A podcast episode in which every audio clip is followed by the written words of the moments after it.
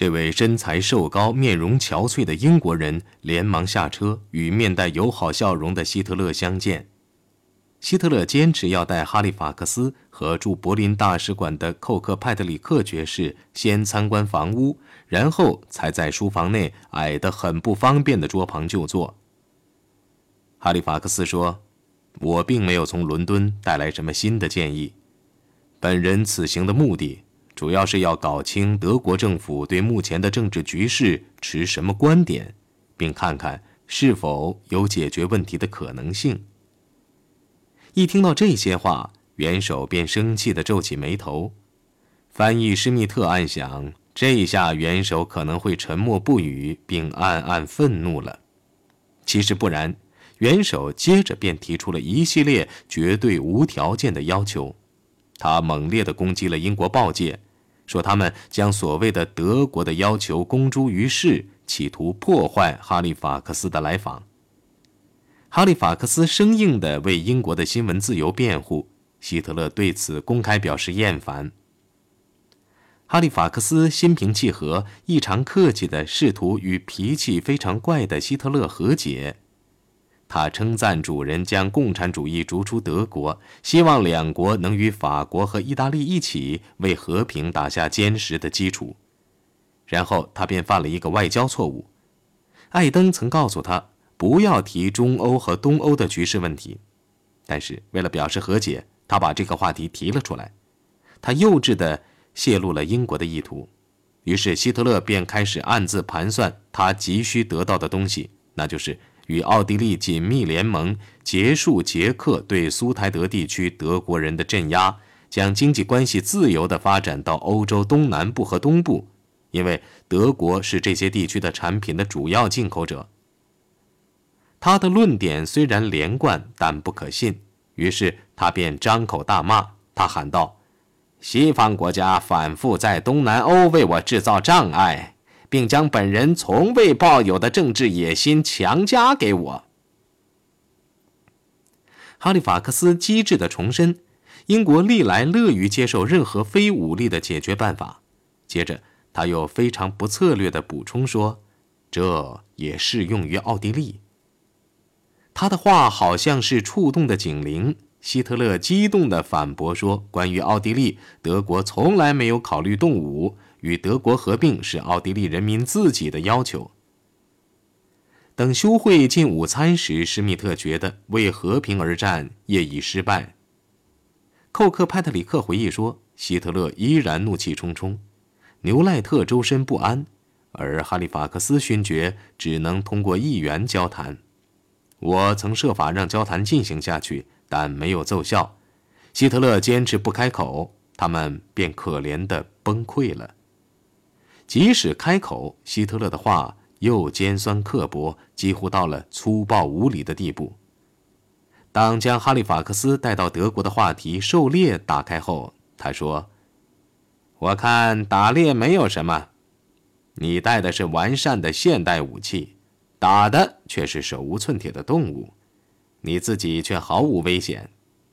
他讥讽的建议，大家不如省下打猎的麻烦，到屠宰场去宰牛算了。总之，寇克派特里克回忆道，从头到尾，他的表现就像一个被惯坏了的、动不动便不高兴的孩子。一行人到了楼下，希特勒喝的是一大杯巧克力饮料，上边堆了一大块乳酪。其他人则喝咖啡，气氛轻松一些了。特别是当几个党卫队队员向大家表演如何将印有图案的大扇窗户无声地降入地板内，将屋子变成有盖的台地时，气氛尤其轻松。在开往柏林的夜车上，牛赖特与两位英国客人一起喝茶。遗憾的是，他说元首累了，身体又不好。不过。他能与外国人见见面，这还是很好的。当室内只有他们两个人时，哈利法克斯向寇克派特里克透露，希特勒令他糊涂了。两个来自不同国家、彼此不懂对方语言的人进行会谈，是否能取得比应取得的效果还大，这是值得怀疑的。就一个易于轻信的使者来说，哈利法克斯当天在日记中表达的观点是令人惊奇的。他给我的印象使我觉得，他是在与今天的现实做了艰苦的斗争后才取得政权的。英国政府仍在自身制造出来的世界中，在奇怪的却是受人尊敬的幻觉仙境中过着舒适的日子。他仍死抓住其特有的语言不放，什么集体安全，什么总的解决，什么裁军，什么互不侵犯条约等等。所有这些都不能为解决欧洲的各种困难问题提供切实可行的前景。回到伦敦后，哈利法克斯相信自己确实已经对德国了解了。他加入了绥靖阵营。他对同事们说：“元首非常真诚。”他向议会汇报此行时说：“德国人没有立刻进行冒险的政策，他们忙于建设自己的国家。”德国仍处在革命状态之中。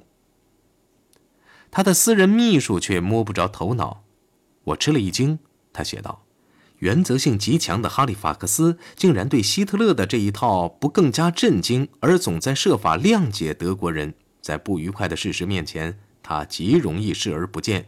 心中如果有突兀，总能聪明的甚至虚伪的予以克服。”关于说服哈利法克斯一事，希特勒的解释又大不相同，并且完全是他所独有的。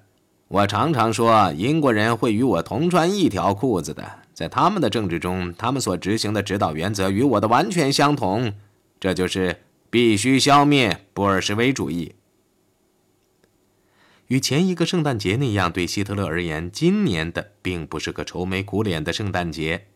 在圣诞节前夕，据他的仆人克劳塞说。他心情愉快，兴高采烈，在慕尼黑寓所，两人跪在地板上捆扎圣诞礼品时，克劳塞不慎在主人的大拇指上打了个结。希特勒笑了，在仆人的颈背上拍了一下，要他去取晚餐外衣。元首一心想在圣诞节之夜好好庆祝一番，并要仆人作陪。像阴谋者一样，两人避开了党卫军卫兵，偷偷下了楼梯。上了等候在外面的出租汽车。谁也没有发现我们，希特勒松了一口气。我想坐在司机身旁，但希特勒抓住我的胳膊，我只好坐到后边陪他一起出去。出租汽车在城内转了两个小时，不断改变方向，最后希特勒才给了他一个地址：卢特波尔德饭馆。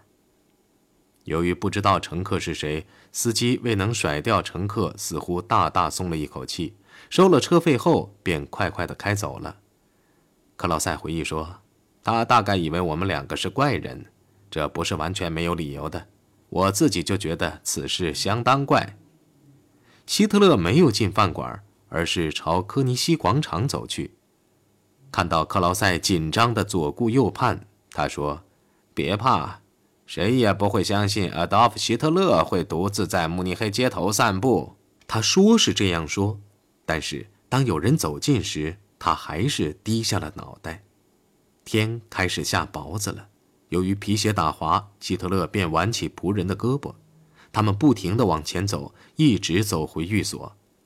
为了能避开卫兵，又能在街上散步而不被人发觉，元首高兴得像个孩子似的。然而到第二天，希姆莱将克劳塞斥责了一番，说他不应该参与这个恶作剧。之后，他便下令，日后元首如果有这样的计划，即使元首反对，他都必须报告。年底，首相张伯伦确信，只有采取绥靖政策，欧洲才会有持久的和平。连外交大臣艾登也在自己的提案解决德国问题的几项措施中表达了这种希望。这份提案于1938年元旦提交了上去。哈利法克斯与希特勒先生的对话表明，如果我们希望一举解决德国问题，是我们而不是德国政府，就必须采取行动，拿出一些具体的方案出来。所以，下一步行动在我们这方。假如我们真的急于使新进的会谈所产生的希望不致成为泡影，我们就得有所动作，不应长期拖延。我们必须不断行动。艾登提到的具体方案其实是将不属于英国的东西，比如说属于比利时和葡萄牙所有的一部分非洲领土，拿过来向希特勒行贿。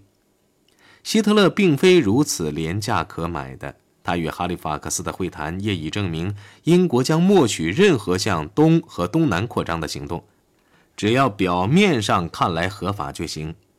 与此同时，很明显。福利契、伯洛姆堡以及其他老军事领导人害怕这一冒险政策将带来灾难，一想到以战争威胁作为外交武器，脸色就发白。这样与元首对垒，看来势在必行。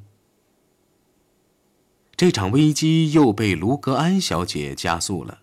卢格安小姐曾当过妓女，现在伯洛姆堡办公室当打字员。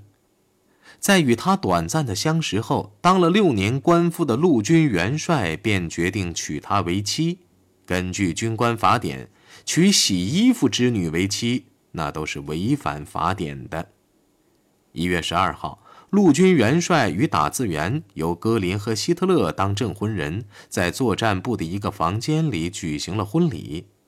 然而，新婚夫妇刚外出度蜜月，有关年轻的伯洛姆堡夫人的往事的谣言便四起。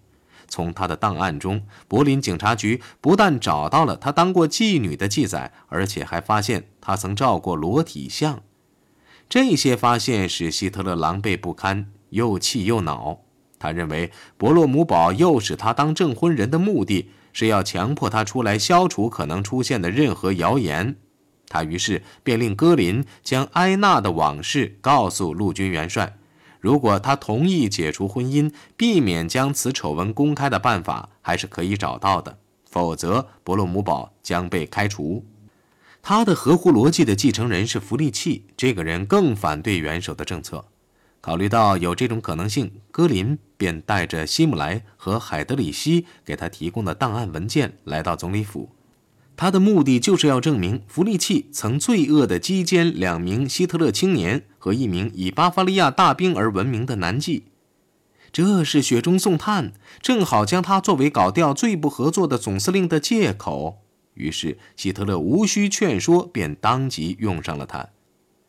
格林出房后，他肯定欢喜万分，只此一举，作战部长伯洛姆堡及其最好的继承人便被除掉了。使戈林成了最有希望的继承人。第二天上午，他将元首的最后通牒告诉了伯洛姆堡，但元帅却强烈反对，宣布他的婚姻无效。在本德勒大街，将军们不断收到妓女们打来的恶作剧电话，电话中说他们为先前的姐妹能由此成功感到开心。对施莱彻尔和博莱多夫两位将军被杀害一事，曾睁一只眼闭一只眼的军官团，对这种有损他们荣誉的举动是不能原谅的。大家一致的意见是让伯洛姆堡立即辞职，并与他的妻子离婚，除非他希望军官团除名。大家派弗利契前去向希特勒提出这项要求，但这件事仍令他闷闷不乐。他的私人副官魏德曼回忆说：“他在室内走来走去。”双手反剪在背后，他心碎了，不断在自言自语：“假如德国的一位陆军元帅与婊子成亲，那么在这个世道上便什么都可能发生。”他把霍斯巴赫叫了进来，一同讨论人选问题。他的副官不反对弗利契，认为关于搞同性恋的证据肯定是假造的。两人相争不下，一直争到深夜。临走前。霍斯巴赫请求允许他将这件事告知弗利契，希特勒说绝对不行，并当即命令他不准这样做。霍斯巴赫径直去了弗利契的寓所，将军愤怒地斥责了对他的指控。他喊了起来：“希特勒如果要将我搞掉，只要他开口，我就辞职。”约德尔上校在第二天，也就是一月二十六号的日记中写道。一个女人对一个国家的历史，因而也是对世界的历史，能产生多大的影响啊！而且还是在不知不觉当中。当天上午，霍斯巴赫鼓起勇气告诉希特勒，他违背了命令，见了弗利器。令人惊奇的是，元首并没有发火，他似乎已经接受了弗利器无辜的声明，说现在没有理由不提名让他当作战部长。他例外的称赞了弗利契将军，并发誓说他没有搞掉他的意思。然而几个小时后，希特勒又把霍斯巴赫叫了去，将弗利契骂得狗血淋头。霍斯巴赫恳求他不要采取行动，等他与弗利契当面对质后再说。元首勉强同意在当天晚上会见弗利契。白天，魏德曼也找了希特勒，提了一个建议，但不受欢迎。原来，戈林说服了魏德曼，让他举荐自己当作战部长。希特勒说。绝对不行！格林连视察都不会，我懂得还比他多呢。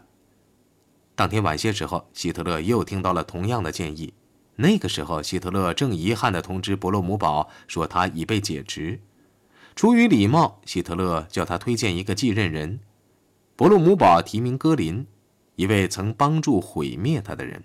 这次，希特勒更加直言不讳：格林这个人太没有耐性，又懒。那样的话，伯洛姆堡说：“元首本人为什么不把作战部长之职接过来呢？”很明显，伯洛姆堡是出于恶意。如果让希特勒掌管三军，他便可以削弱曾将他出卖的军官团。希特勒支支吾吾，既不接受，也不拒绝，只问谁来掌管三军人员为好。伯洛姆堡提不出人选，希特勒便问：“你的人员谁管？”伯洛姆堡回答说。由凯特尔将军统管。接着，他急忙补充说：“他女儿未来的公公不适于担任如此重要的职务，他不过是管管我的办公室而已。他正是我要找的人。”当天中午，看上去绝对无精打采、几乎要崩溃的伯洛姆堡回到自己的办公室，将发生的一切告诉了凯特尔。他承认，他完全知道自己妻子声名狼藉的往事。但这却不是将一个女人永远抛弃的理由。他说，他是与希特勒心平气和地分手的，还向他保证，如果发生战争，他将回到元首的身边。当凯特尔建议他为他们的孩子着想而离婚时，伯洛姆堡抗议说，他们的结合出于爱情，如果要离婚，不如往脑袋里送一颗子弹。他老泪纵横，冲出了办公室。下午五点，凯特尔被带进希特勒的书房。元首抱怨说他很孤单，凯特尔务必要支持他。他有点激动地说：“他对伯洛姆堡很是尊敬，并且多亏了他。”之后他又抱怨说他上了当，被叫去当做证婚人。这种不可能成立的婚姻，军官团能接受吗？凯特尔只好说：“军官团接受不了。”下一个问题问的是谁来继任？凯特尔提谁？与伯洛姆堡一样，他也提名戈林。希特勒再次拒绝。凯特尔的下一个人选是弗利契。元首走到办公台前，拿了一份由司法部长签署的控告书回来。控告书指控弗利契犯有击奸罪。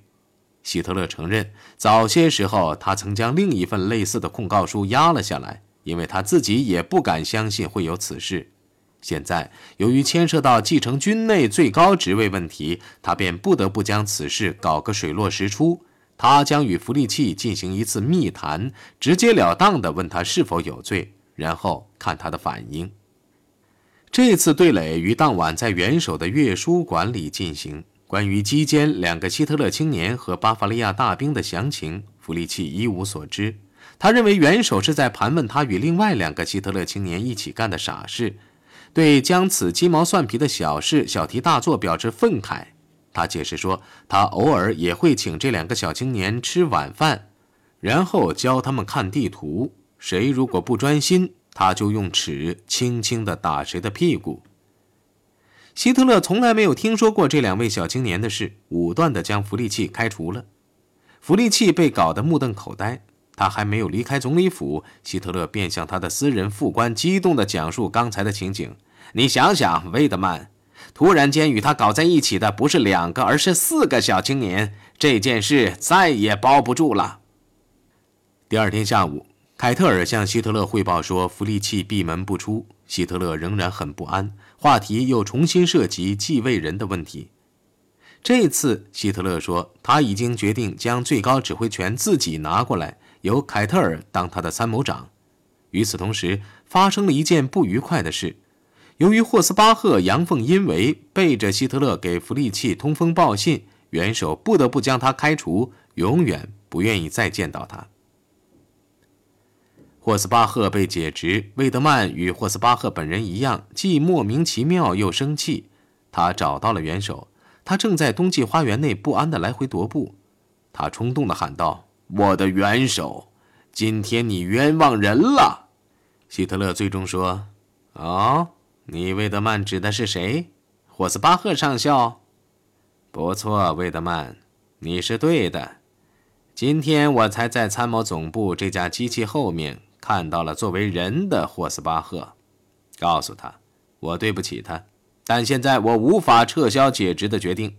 他应该到地中海去，将来与我一起吃晚饭。我给他开一封介绍信，把他的良好品格全写上。原谅的气氛很快便消失了。希特勒也从未开出介绍信。希特勒常说：“那家伙啥也没干，只会向我撒谎。我永远不让他重返参谋部。”后来，希特勒批准他当了一名陆军的将军，指挥一个军。